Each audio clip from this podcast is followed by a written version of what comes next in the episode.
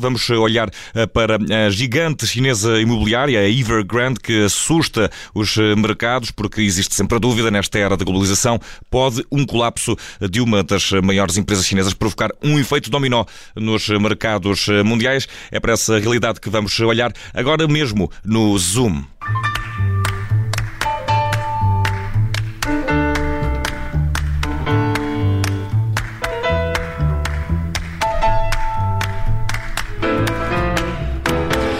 Gigante imobiliário chinês eh, Evergrande anunciou hoje ter chegado a um acordo com os detentores de obrigações para evitar o incumprimento de uma das suas dívidas. Segundo a Bloomberg, a empresa reembolsaria cerca de 30 milhões de euros da dívida devida na quinta-feira sobre a obrigação de 5,8%. Mas o gigante imobiliário baseado em Shenzhen está longe de estar fora de perigo, dado o montante global da dívida, cerca de 260 mil milhões de euros. É quase duas vezes o PIB português.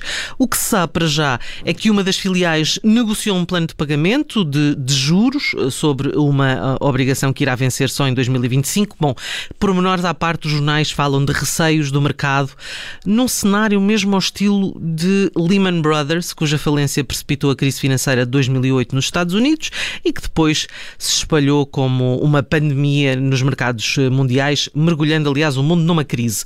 Questão importante neste cenário: o papel do governo chinês porque, apesar de ser uma empresa privada, nada é verdadeiramente privado na China e até pode ser isso uh, o que irá valer à Evergrande. Pedro Coelho, uh, que está connosco e obrigada por se juntar a nós neste Zoom, é especialista em imobiliário, especialista sobretudo na gestão de investimentos imobiliários, de fundos, enfim, compostos por ativos imobiliários para facilitar a compreensão. Tem um lugar privilegiado para nos uh, explicar, afinal, qual será a consequência ou reflexo que podemos sentir no mercado uh, imobiliário. Não, não digo em Portugal, claro, mas nos mercados em geral, nomeadamente nos fundos em que as pessoas investem, uh, seja nos bancos, seja em empresas. Pedro Coelho, quais, quais são as suas primeiras impressões sobre este caso? Ora bem, boa tarde, muito obrigado por estar aqui. Um, é, é, claro que, em primeiro lugar, ainda há, eu diria que, pouca informação. Por outro lado, um, digamos, o facto de ser na China, e como referiram muito bem na introdução, uh, torna as coisas sempre um bocadinho mais opacas, que eu diria que, por um lado, às vezes tem desvantagens, como aliás se viu na recente pandemia Covid, não é? Que uhum. infelizmente todos sofremos por falta de informação cá para fora, esperamos todos que neste caso, uh, digamos, numa área mais imobiliária e financeira, tenha também algumas vantagens. Isto é... Nomeadamente não causar o pânico. Nomeadamente não causar o pânico e nomeadamente também a questão de, em primeiro lugar, o nível de intervenção do Estado na economia é muito maior do que numa economia aberta, isto é, quando se compara, por exemplo, com o efeito Lehman Brothers, temos que ver que, que, o Lehman está no mercado americano, estava no mercado americano, que é a economia mais aberta do mundo, e, portanto, os impactos são muito mais diretos e instantâneos, chamemos assim, não é? Uhum. Enquanto uma economia mais controlada, na prática, consegue uh, ter uma intervenção maior e evitar, digamos, essa, essa propagação tão rápida. Um, mas também, digamos, há aqui, há aqui uma questão importante, aliás, eu acho que, não sei se quem terá visto o, o, filme Wall Street 2 vê que, no fundo, o efeito de propagação que aconteceu no Lehman foi travado a seguir quando se percebeu que todos os bancos poderiam cair, digamos, em cascata uhum. e foi evitado que os bancos maiores caíssem. Portanto, os bancos que caíram a seguir foram bancos uh, mais pequenos porque houve uma intervenção global dos bancos centrais do mundo inteiro, os principais, portanto, Japão, Europa e Estados Unidos, para descer taxas de juros para intervir no mercado. Neste caso, será o governo chinês eventualmente intervir. Esse é outro ponto interessante, não é? Porque um, poderão as, as, autoridades chinesas deixar cair um gigante destes um, que, que, eventualmente, enfim, arrastaria, não sei se estariam muito preocupados com os problemas financeiros no resto do mundo, mas causaria problemas financeiros muito graves uh, uh, no país, no setor bancário, na bolsa. A, a questão aqui é sempre uh, quem arrasta quem. certo. E, e, isso eu acho que também, de alguma maneira, em termos do mundo ocidental, as coisas estão, não, não digo que sejam sempre tudo a salvo, mas estão mais mitigadas no sentido que o, digamos, a, a área da, da atuação de, da empresa é na China e, e, portanto, o primeiro efeito dominó é dentro das empresas chinesas e dentro dos bancos chineses que têm crédito sobre a empresa. Ou seja, as notícias que já vieram ao público, temos efeitos dos particulares que tinham empréstimos feitos para os projetos em concreto, mas obviamente há muita dívida bancária envolvida e, e, portanto, há um risco de contaminação ao sistema bancário, eh, digamos, chinês. Mas contém-se também na China nesse aspecto, não é? É, mais ou menos, ou hum. seja, depois começa a haver umas ramificações, porque repare, isto o mundo hoje em dia, mesmo assim, é alguma coisa global, portanto, há fundos internacionais, claro. uh, fundos que qualquer um de nós pode subscrever, uhum. que terá uma, uma, umas ações de um banco chinês que certo. seja cotado na bolsa de, de Xangai, não é? Portanto, e Hong Kong. Portanto, isso é, é importante referir. Uhum. Agora, uh, digamos, tentando fazer um bocadinho a ponto para o nosso lado e para a questão do imobiliário. Etc. Eh, antes disso, deixe-me só fazer aqui um pequeno preâmbulo para explicar às pessoas o que é este poderoso Evergrande Group, uh, porque, enfim, não é um nome assim tão falado. No seu, no seu métier, conhece-o de certeza, mas a maioria das pessoas não lida com estas questões do imobiliário e, portanto, para, para as pessoas perceberem, é um, enfim, um grupo muito poderoso no mercado imobiliário chinês. Um, ehm, que se expandiu para 280 cidades chinesas, uh, vendeu pelo país os sonhos uh, da habitação própria para uma nova uh, classe média, classe média alta chinesa e, portanto, era o rosto, eu li hoje, o rosto faustoso do mercado imobiliário chinês que andou, enfim, à boleia do boom imobiliário que se verificou há décadas na China. E, portanto, é neste contexto um grupo que teve enorme sucesso, mas que, à conta disso e dessa expansão, está sufocado em dívida. Portanto, é o que nós chamamos, em termos de terminologia, digamos, portuguesa, é um promotor. Isto é, é fundamentalmente um grupo que compra terrenos, faz o licenciamento, constrói e depois vende o produto acabado aos investidores, aos investidores ou utilizadores finais, no caso da habitação.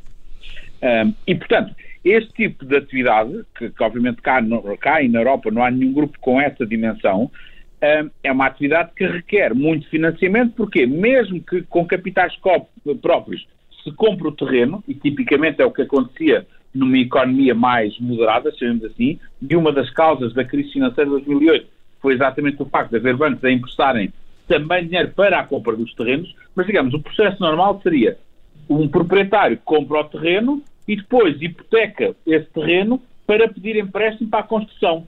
E o banco empresta em função também das expectativas que tem, do ritmo e da, e da, e da capacidade e credibilidade do produtor para depois ser capaz de construir, licenciar e vender. Portanto, o risco, se quisermos, comercial Uhum. Mas, mas, mas, além da compra de casas, há também uh, muitos uh, clientes, estamos aqui a falar de, de famílias, que uh, decidiram também investir para ter juros, para ter juros exatamente desse imobiliário. Portanto, há aqui, enfim, dois tipos de, de, clientes, não é? O cliente, digamos, final e o cliente que usa também este promotor para fazer dinheiro. A questão é que ao longo da semana passada tivemos uh, uh, uh, empreiteiros a reclamar dívidas no pátio dos escritórios, portanto, à vista de todos, não é? Agenda, agentes de vendas, investidores furiosos, cenas muito pouco habituais num, num, país como, como a China. Como a China, exatamente. Porque tipicamente, repare, este tipo de promotores, às vezes, nomeadamente em mercados financeiros, cá em Portugal isso não acontece ainda, mas em mercados financeiros, chamemos mais evoluídos, se calhar às vezes o mais evoluído significa que também tem mais problemas, mas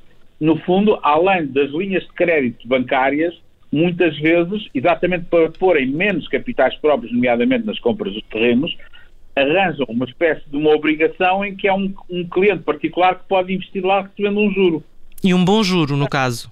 E, e, portanto, neste caso, pode ter dívidas a bancos, dívidas a clientes particulares, pode ter, por exemplo, sinais de futuros compradores que se adiantaram de dinheiro em compras em planta e que, portanto, vão ficar sem, sem, esse, sem esse dinheiro que adiantaram porque os bancos vão executar as hipotecas. Uh, e tem fornecedores a quem eles não pagaram, portanto, empreiteiros. Portanto, no fundo, o problema deste arrasto de situações, nomeadamente em grupos muito grandes, Um, pronto, é exatamente este, não é? É que no fundo tem uma panóplia muito grande, não é só dizer que é só o banco. Não, os uhum. bancos vão ter problemas, mas depois há outros, há os particulares, etc. É muito... obviamente para a China uma situação muito complicada. E para nós? Falta-nos só esse, esse, Pronto, vamos esse começar, pequeno calhar, pormenor.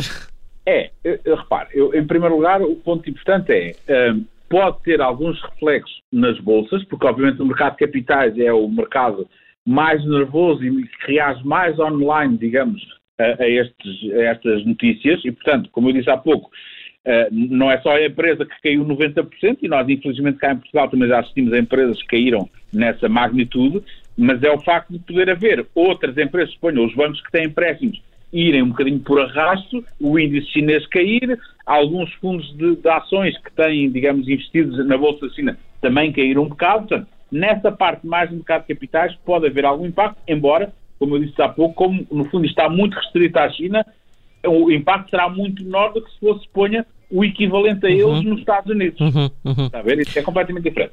Para nós, é, é importante também referir que, por exemplo, um, isto não tem nada a ver, por exemplo, com um fundo imobiliário que é, primeiro que tudo, um veículo não cotado, segundo, portanto, não está dependente, uhum. não está correlacionado com a, com, com a Bolsa, digamos assim. Segundo, os fundos de investimento imobiliários nacionais não têm dívida, portanto, não estão alavancados, portanto, não têm, digamos, impacto de taxas de juros, no sentido de ter uma dívida que depois pode até aumentar, digamos assim. Aliás, hoje em dia, os fundos imobiliários nacionais têm uma rentabilidade muito atrativa, exatamente pelo facto da diferença para as taxas de juros do mercado ter uma diferença muito apelativa, os depósitos a prazo estão a zero e, portanto, digamos, os fundos têm uma rentabilidade atrativa e, como não têm dívida, digamos assim, uh, o, o, impacto, eu diria que é, é, quase nulo. Ou seja, no limite não seria nulo se, por exemplo, tivéssemos, uh, uh, digamos, um escritório cá arrendado a essa empresa. Uhum. Passava a incumprir, não é? Pronto, o, o proprietário. Pode acontecer que, por exemplo, no caso dos, suponha, dos Golden Visa ou etc., se houver um impacto maior na economia chinesa, tínhamos menos investimento estrangeiro provindos da China cá.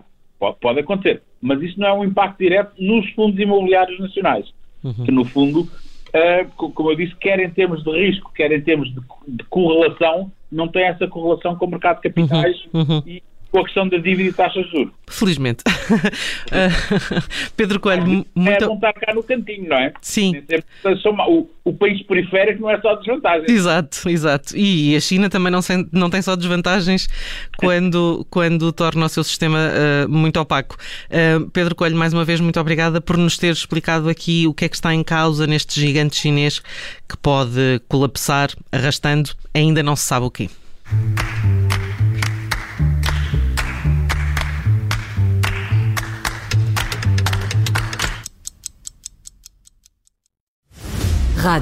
Obrigada por ter ouvido este podcast. Se gostou, pode subscrevê-lo, pode partilhá-lo e também pode ouvir a Rádio Observador online em 98.7 em Lisboa e em 98.4 no Porto.